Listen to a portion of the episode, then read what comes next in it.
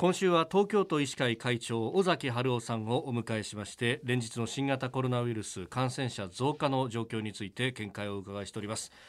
今日7月22日、はい。えー GoTo キャンペーンが今日から始まるとこうされています。まあ、あのそれだけじゃなくって、まあ、経済活動の部分であのウィズコロナという形で回していこうというような流れもありますが会長ご自身はこの経済とコロナってどうお考えですか、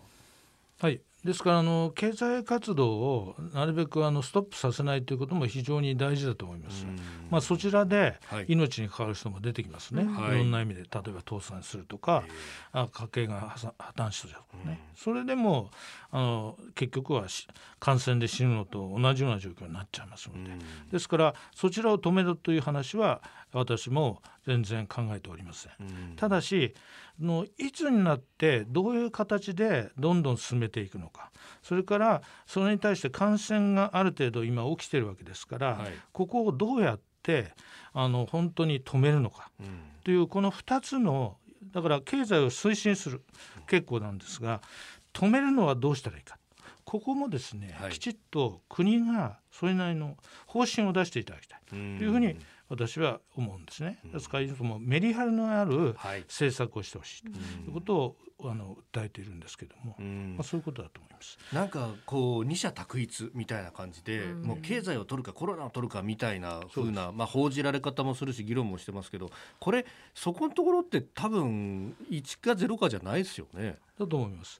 これあの感染症をご覧になっている立場で、はい、あのお伺いしたいんですがその今ね、えー、緊急事態宣言の時も基本的に都道府県単位で、うん、あの出すか出さないかであったわけですが、うん、そのあの新宿や池袋がってことを考えるともうちょっときめの細かい単位でこう行動制限を出すっていうのもどうですか？考えられませんかね？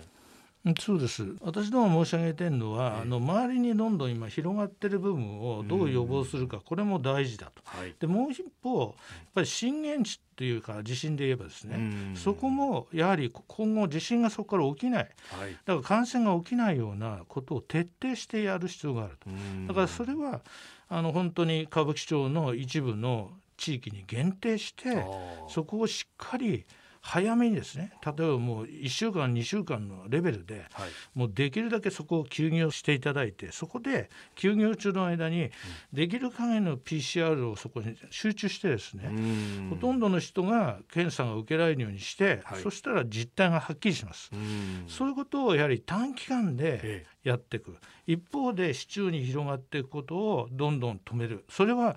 唾液を介しての感染なんで、こういう場所には行かないようにしましょうとかこういうことに気をつけましょうという対策。この2本を同時にしっかりやるっていうのが私は大事だというふうなことで記者会見でも訴えてるわけですね。しかもそれって今広がってるってことを考えると早ければ早いほどいいわけですよね。そうなんですよ。ですから今議論をしてですね、はい、できるだけ PCR をやりますとか、うん、いろんなことをおっしゃってますが、はい、迅速に感染症っていうのは動かないと、はい、日々どんどん広がっていくわけですから。だからそういう意味で国もともですね、迅速にできるような体制を取らないといけないと思います。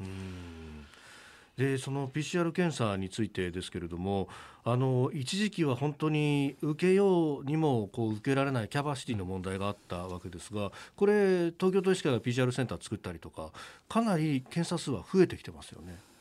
そうですね。あの、えー第1波の時はおそらく200、300のレベルだったんですね、毎日。日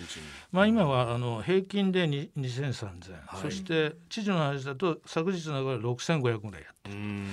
で1万ぐらいの能力はあるんだということを言ってます。でそれはもう確かに増えてきてますが、それでもまだ現場では、例えば軽症でちょっと風邪気味なんだけども心配だから、